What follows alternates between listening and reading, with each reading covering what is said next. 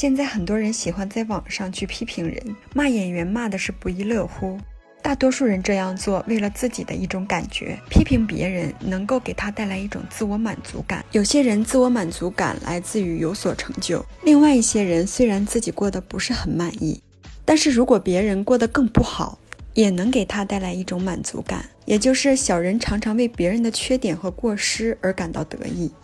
在网上都是匿名的，所以不需要为自己的言行去负责任。在生活中，有些人喜欢去指责或批评别人，他不是那么洞悉人性。人性是什么？人都喜欢被认可。那批评指责前提就是你认为他错了。当他不被认可的时候，他内心会发出抵触情绪。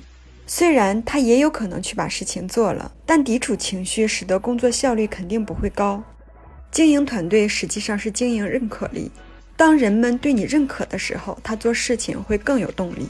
曾经有一个建筑公司的安检员，负责检查工人是否戴安全帽。每次他发现工人不戴安全帽，就利用职权上的权威，严肃地批评工人，要求改正。结果是什么呢？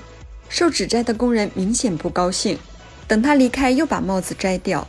后来他改变方式，看到工人不戴安全帽的时候。就问帽子是否戴起来不舒服或尺寸不合适，然后用愉快的声调提醒工人戴安全帽的重要性，然后要求在工作时最好戴上，这样的效果就比以前好多了。有时候人批评和指责别人是为了展示权威，看我多厉害，必须听我的，但这样会破坏人际关系，给予人们的尊重就不足。有的时候人们确实做错了事情，难道不说吗？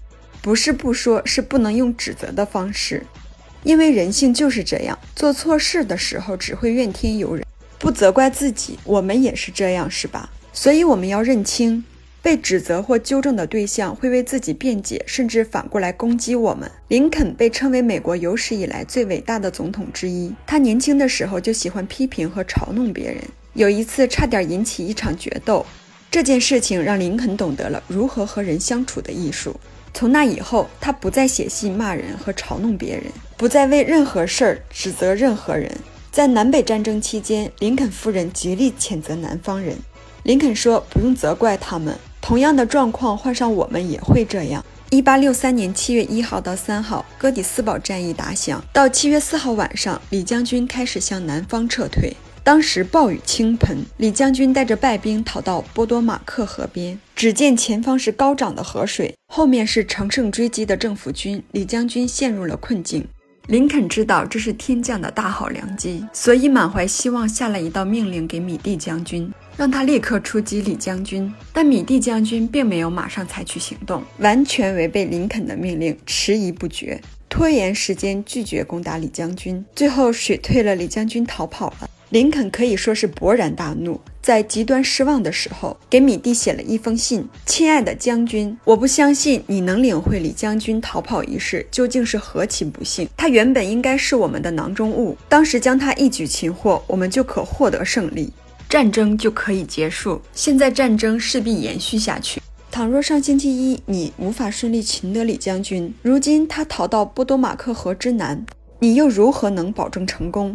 良机一去不复返，我实在深表遗憾。你认为米蒂将军读了这封信会有什么表示？令人意外的是，米蒂将军从来没有读过这封信。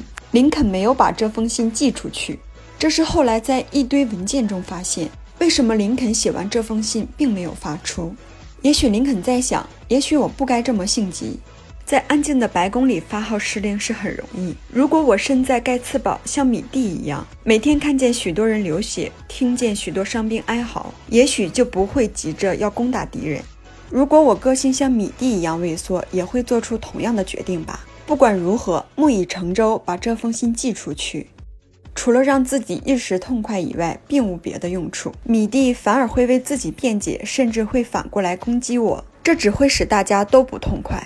或逼他离开军队，因为林肯年轻时经过的惨痛经验告诉他，尖锐的批评和攻击所得的效果都等于零。我们书友会希望用十五年时间带动一亿人读书，改变思维，思考致富，和一千个家庭共同实现财务自由。快来加入我们吧！